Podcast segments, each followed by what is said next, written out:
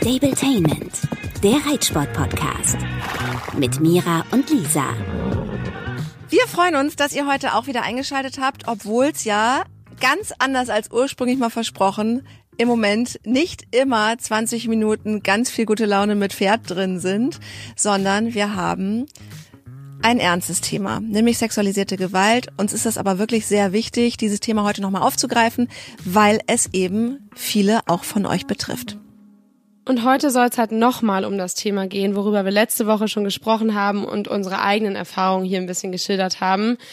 Wir haben oder ich habe bei Instagram eine Umfrage vor einigen Tagen geschaltet und habe von euch richtig viel Resonanz bekommen, super viele schreckliche Geschichten dazu gehört und dadurch nochmal vor Augen geführt bekommen, wie häufig das einfach passiert und war wirklich so wütend, als ich es gelesen habe. Und das so Schlimmste, was aber nicht nur einmal vorkam, war zum Beispiel die Geschichte, dass äh, jemand gerade den Schweif gebürstet hat von dem Pferd und jemand vorbeikam und meinte, und kannst du mit anderen Schwänzen auch so gut umgehen? Oder kannst du mit allen Schwänzen so gut umgehen? Grauenhaft. Oder noch ein ganz typisches Beispiel war irgendwie was von wegen, oh, ich denke, du kannst nicht nur Pferde so gut reiten. Und halt einfach diesen Begriff so völlig zweckentfremden und damit irgendwelchen widerlichen Anspielungen zu verbinden. Ähm, und was ich so furchtbar traurig noch zusätzlich daran finde, ist, dass das häufig wohl auch bei euch zu Stallwechseln geführt hat, wie bei Lisa dazu, dass man komplett erstmal mit dem Reiten aufhört und man sich einfach durch solche Leute das Hobby komplett zerstören lässt. Und weil wir das so schlimm finden, haben wir uns überlegt, wie man vielleicht helfen kann, wie wir Fragen beantworten können, die ihr unter anderem auch gestellt habt. Ja, und gerade bei diesen Situationen, die du jetzt gerade nochmal wiedergegeben hast, die von euch ja gekommen sind, denke ich immer so, Mann, wenn man nicht selbst manchmal so verunsichert und eingeschüchtert wäre, müsste man eigentlich, wenn man ein bisschen drüber stehen könnte, diese Leute sofort auslachen und sagen, ey, wenn du das Niveau hier witzig oder cool findest oder denkst, du hast da irgendeine Macht über mich, du bist echt das allerletzte, du bist ein so armes Würstchen.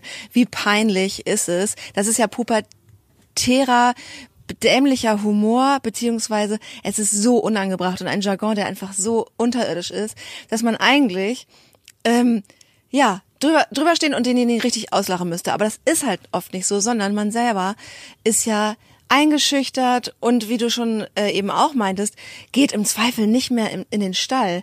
Und deswegen wegen Leuten, die es eigentlich wahrscheinlich sogar wissen, oder? Also die wissen doch in dem Moment, dass es das allerletzte ist, was sie da machen. Ja, also das merkt man ja eigentlich auch und klar, ich glaube, viele können dann da vielleicht einfach nicht anders, weil die machen das ja nicht, weil sie jemanden ärgern wollen, sondern einfach, weil sie das, sorry, geil finden und das super finden, da, weiß ich nicht, ein paar junge Mädels oder Jungs anzugrapschen oder nur anzustarren. Ich finde, da fängt es nämlich auch schon an. Das war eine Frage, die auch von euch kam wann denn sexualisierte Gewalt schon anfängt. Und ich muss sagen, wenn mir jemand im Stall die ganze Zeit auf den Arsch, auf die Brüste guckt, dann fühle ich mich auch schon unwohl. Und eigentlich müsste man, wie du gesagt hast, Lisa, da schon reagieren und die Person halt auslachen und sagen, hast du gerade nicht gemacht, so ungefähr. Um da mhm. einfach alles, was danach noch käme, ähm, von sich abzuhalten und sich selber zu schützen. Ja, genau. Äh, und das ist eben tatsächlich eine ganz wichtige Frage, wann beginnt es und woran erkenne ich sexualisierte Gewalt, äh, über die ich mir vorher selber gar nicht so richtig Gedanken gemacht habe. Aber ich bin mit dieser und mit ganz vielen anderen Fragen von euch zu meiner ähm, Psychologin, zu meiner Coachin, psychologischen Psychotherapeutin, ähm, Tatjana Neustädter gegangen. Ähm, zu der gehe ich tatsächlich ganz regelmäßig, weil ich genauso wie die meisten von euch wahrscheinlich auch, so immer mal ein paar Baustellen in meinem Leben habe und gemerkt habe, es tut mir gut, wenn da jemand unter Anleitung mit mir drüber spricht. So.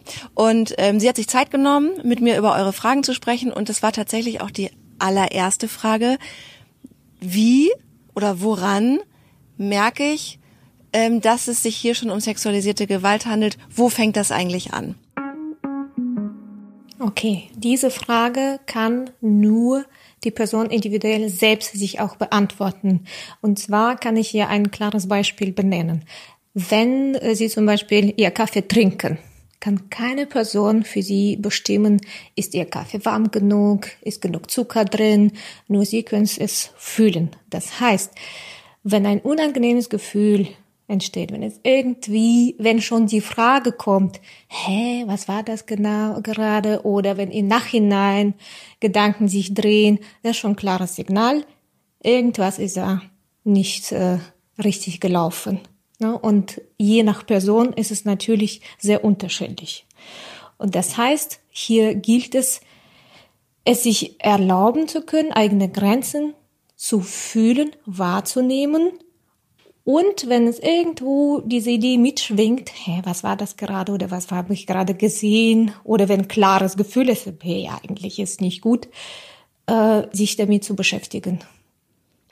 Wenn ich mich in einer Situation wiederfinde, wo ich merke, okay, ich fühle mich hier wirklich nicht wohl, wie kann ich mich dann in dem Moment am besten schützen?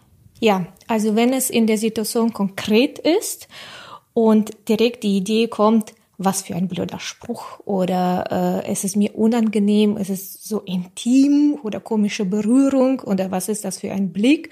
Es gilt, das klar und deutlich anzusprechen. Und zwar versuchen Verneinungen zu vermeiden, nämlich könntest du bitte nicht oder so, sondern Bedürfnis klar auszusprechen, nämlich das ist mir zu nah. Mhm. Mach das und das nicht.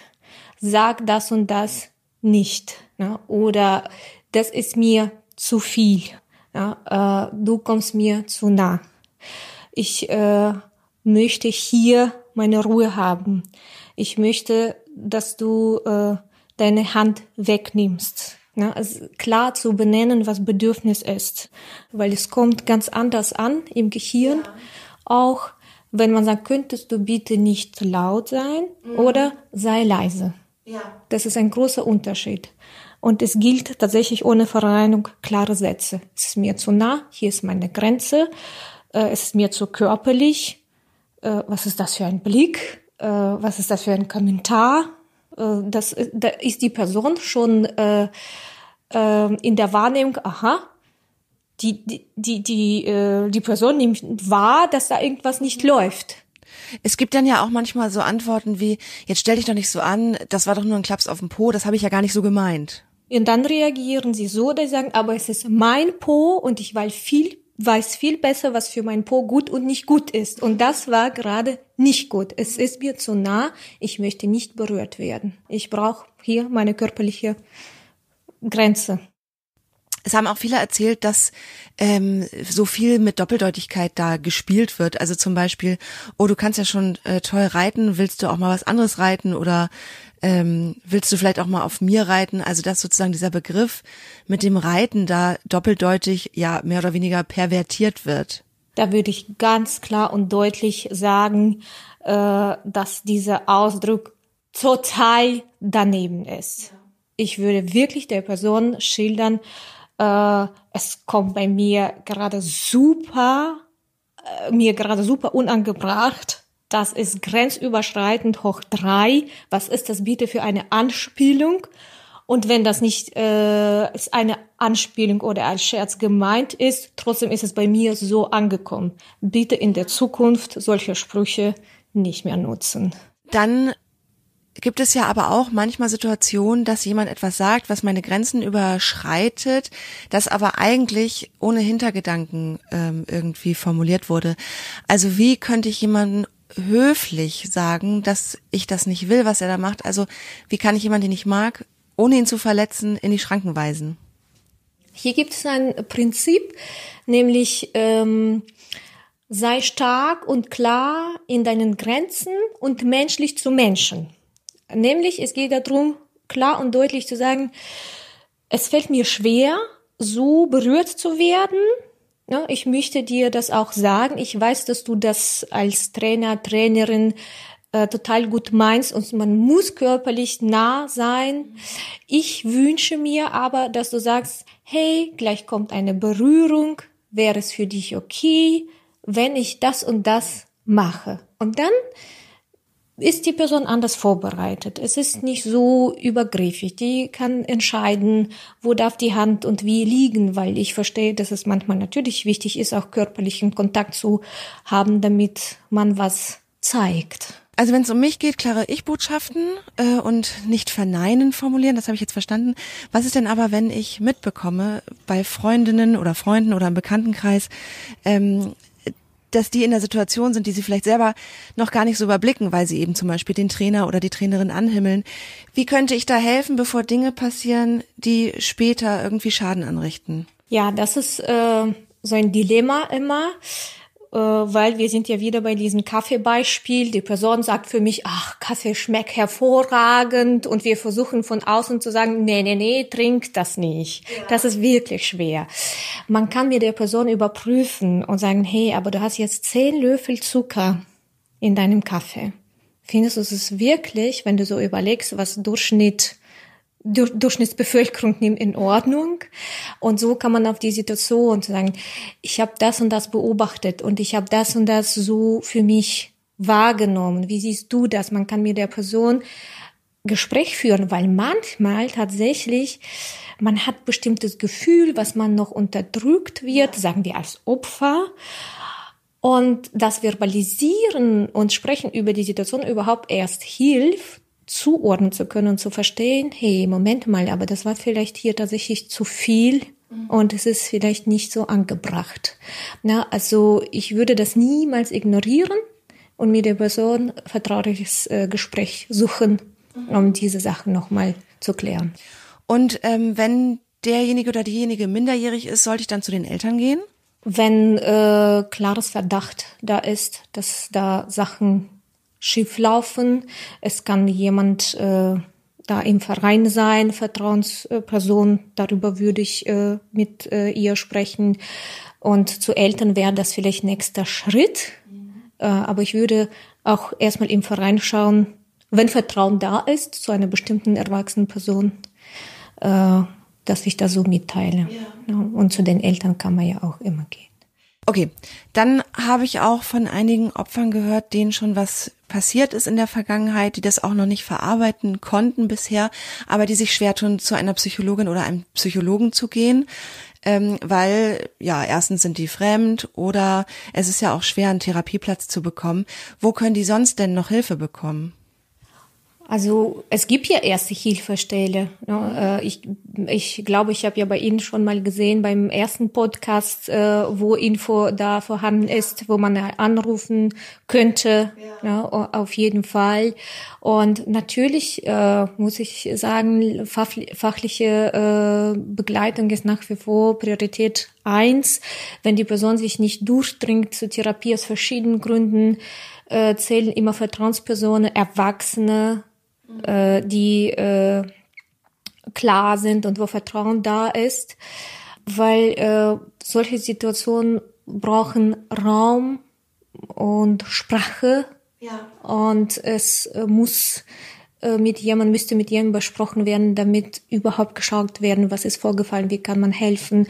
Und wenn das kein Therapeut, Therapeutin ist, dann wäre schon mal sinnvoll mit einer adäquaten klaren Person, wo man Vertrauen dazu hat, darüber zu sprechen. Verwandte Lehrer. Verwandte Lehrer, Freunde, je nach Alter. Äh, und äh, sonst erstmal die ersten Beratungsstelle, wo man telefonisch schon mal Sachen besprechen kann. Ja, Lisa, danke, dass du das mit der Tatjana Neustädter besprochen hast und da eure Zeit quasi für uns investiert habt.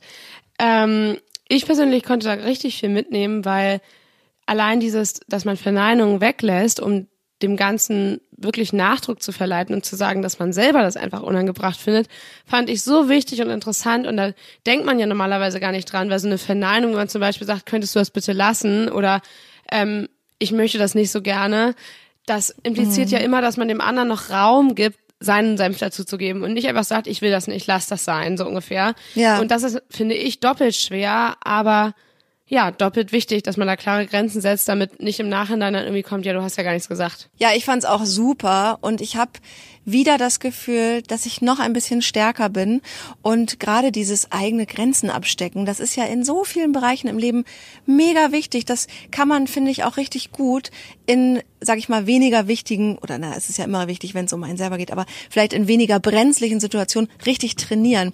Also ich mache das wirklich auch, dass ich ähm, versuche unter Freundinnen und Freunden oder innerhalb meiner Familie oder vielleicht bei Leuten, die ich neu kennenlerne, mich früher und rechtzeitiger zu positionieren und vor allen Dingen überhaupt erstmal in mich reinzuhören. Was sind eigentlich meine Bedürfnisse? Und dann zu, und die auch zu formulieren. Und ich muss sagen, mir tut es so gut, seitdem ich das wirklich echt bewusster und häufiger mache und ich merke, dass ich da viel schneller zum Ziel komme, nämlich zu meinem Wohlbefinden. Ich finde das total interessant, weil man denkt ja auch häufig immer an das Gegenüber, was das dann von einem in dem Kontext denkt, dass das vielleicht der anderen Person auch unangenehm ist und genau das darf es halt einfach nicht sein und das übst du damit ja auch, dass du einfach gerade an dich denkst und deine Situation, deinen Standpunkt klar machst und das Gegenüber, wenn es, gerade wenn es sich mag, in deinem Freundeskreis, ähm, ja. dich dann noch besser einzuschätzen lernt. Und das finde ich ist auch ein super wichtiger Aspekt, dass man halt einfach immer klare Grenzen setzen sollte, weil die anderen können dann in dem Moment egal sein, weil der andere hat ja keinen Nachteil davon, wenn du sagst, das gefällt dir gerade nicht, außer dass es in der einen Minute oder Sekunde dann gerade unangenehm ist. Und ich kann dann noch eine Geschichte zu erzählen ähm, aus einem Bereich, der vielleicht ein bisschen abgewandelt ist und nichts mit sexualisierter Gewalt zu tun hat, aber eben eine Alltagssituation, wo ich das super gut üben kann, weil mir mhm. persönlich Nein sagen auch super, super schwer viel. Ich würde sagen, es ist viel besser geworden. Ähm, und zwar hat eine Heilpraktikerin, keine Ahnung, einfach weiß, haben wir uns mal unterhalten, ähm, mir mal gesagt, als mein Hund im Stall auf seinem Deckchen saß und ähm, sie reinkam und den Hund ignoriert hat. Und da habe ich halt gesagt, boah, danke, super. Ähm, die meisten Leute gehen immer direkt hin, also weil sie mich halt auf den Hund angesprochen hat und meinte, mhm. oh, was für, eine, für ein süßer Hund, was für ein toller Hund. Ich so, ja, danke, dass du nicht hingegangen bist. Ähm, ich will das nämlich eigentlich nicht, weil sie soll da ihre Ruhe haben, ihren Rückzugsort und die meisten Leute gehen einfach immer hin und sie mag das halt eigentlich auch gar nicht angefasst zu werden und will dann immer weg. Und dann meinte sie, ganz ehrlich, da würde ich an deiner Stelle aber immer sofort klar sagen, dass du das nicht willst, weil mhm. vielleicht ist es dir in dem Moment unangenehm, aber du musst mit dem Hund die nächsten 10, 11, 12 Jahre deines Lebens verbringen und musst im schlimmsten Fall aussitzen, dass der Hund halt da äh, sich nicht wohlfühlt und da halt einfach seine Grenzen nicht einhält. Und das hat mich irgendwie so vorangebracht, einfach zu sagen, hey, äh, bitte ignoriere den Hund, hey, bitte nicht anfassen. Also halt einfach darauf bezogen. Ich glaube, wenn man Kinder hat, kann man das auch gut nachvollziehen, dass man sich ja. da manchmal schwer tut.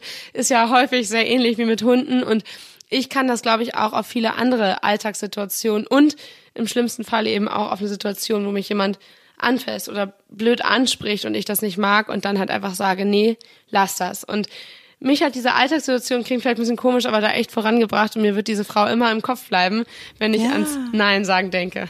ich finde, das ist ein super Beispiel. Klar, Äpfel und Birnen vergleichen, aber es ist eben doch im Kern genau das, was super wichtig ist. Ein Moment, der unangenehm ist, kann aber vielleicht unter Umständen dafür sorgen, dass ihr nicht euer Leben lang ähm, da irgendwie drunter leidet und damit zu tun habt. Genau, es ist nämlich euer Körper, eure seelische Unversehrtheit. Es, es geht um euch, um das Wichtigste, was ihr habt, euer Leben. Und auch irgendwie um das schönste Hobby der Welt, das es ja eigentlich sein sollte, und ähm, den Spaß im Reitstall und irgendwie einen geschützten Ort. Und der am wichtigsten zu schützende Ort ist halt ihr, euer Körper, eure Seele. Und genau, das, dass man sich da echt versucht, Hilfe zu holen, sich da ganz, ganz, ganz stark zu machen. Und ich sag's nochmal gerne, so wie ich persönlich gerne regelmäßig zum Zahnarzt gehe für eine, äh, wie heißt das, professionelle Zahnreinigung, also für eine Hygiene meines Mundraumes, gehe ich halt auch mega gerne regelmäßig zu Frau Neustädter für eine kleine Psychohygiene. Also das ist, glaube ich, auch äh, etwas, was zum Glück ja auch irgendwie immer mehr Leute verstehen, dass es nichts Peinliches ist oder nichts Komisches, wenn man zum Therapeuten geht und sich ein bisschen coachen lässt, sondern dass es einem einfach nur weiterhilft. Und ich glaube, das ist jetzt ja schon in den paar Minuten mit Frau Neustädter vielen äh, vielleicht auch aufgefallen, dass jemand, der das einfach professionell kann und weiß, was er da redet, mit kleinen aber sehr, sehr, sehr wichtigen und richtigen ähm, Aussagen vielleicht richtig was verändert und bewegen kann. Und deswegen, also ich kann es euch nur empfehlen, wenn ihr was habt und jeder Mensch hat Baustellen, jeder Mensch hat Probleme in der Familie, in Beziehungen, keine Ahnung, ähm, holt euch Hilfe und sei es nur mal für für fünf, sechs Sitzungen.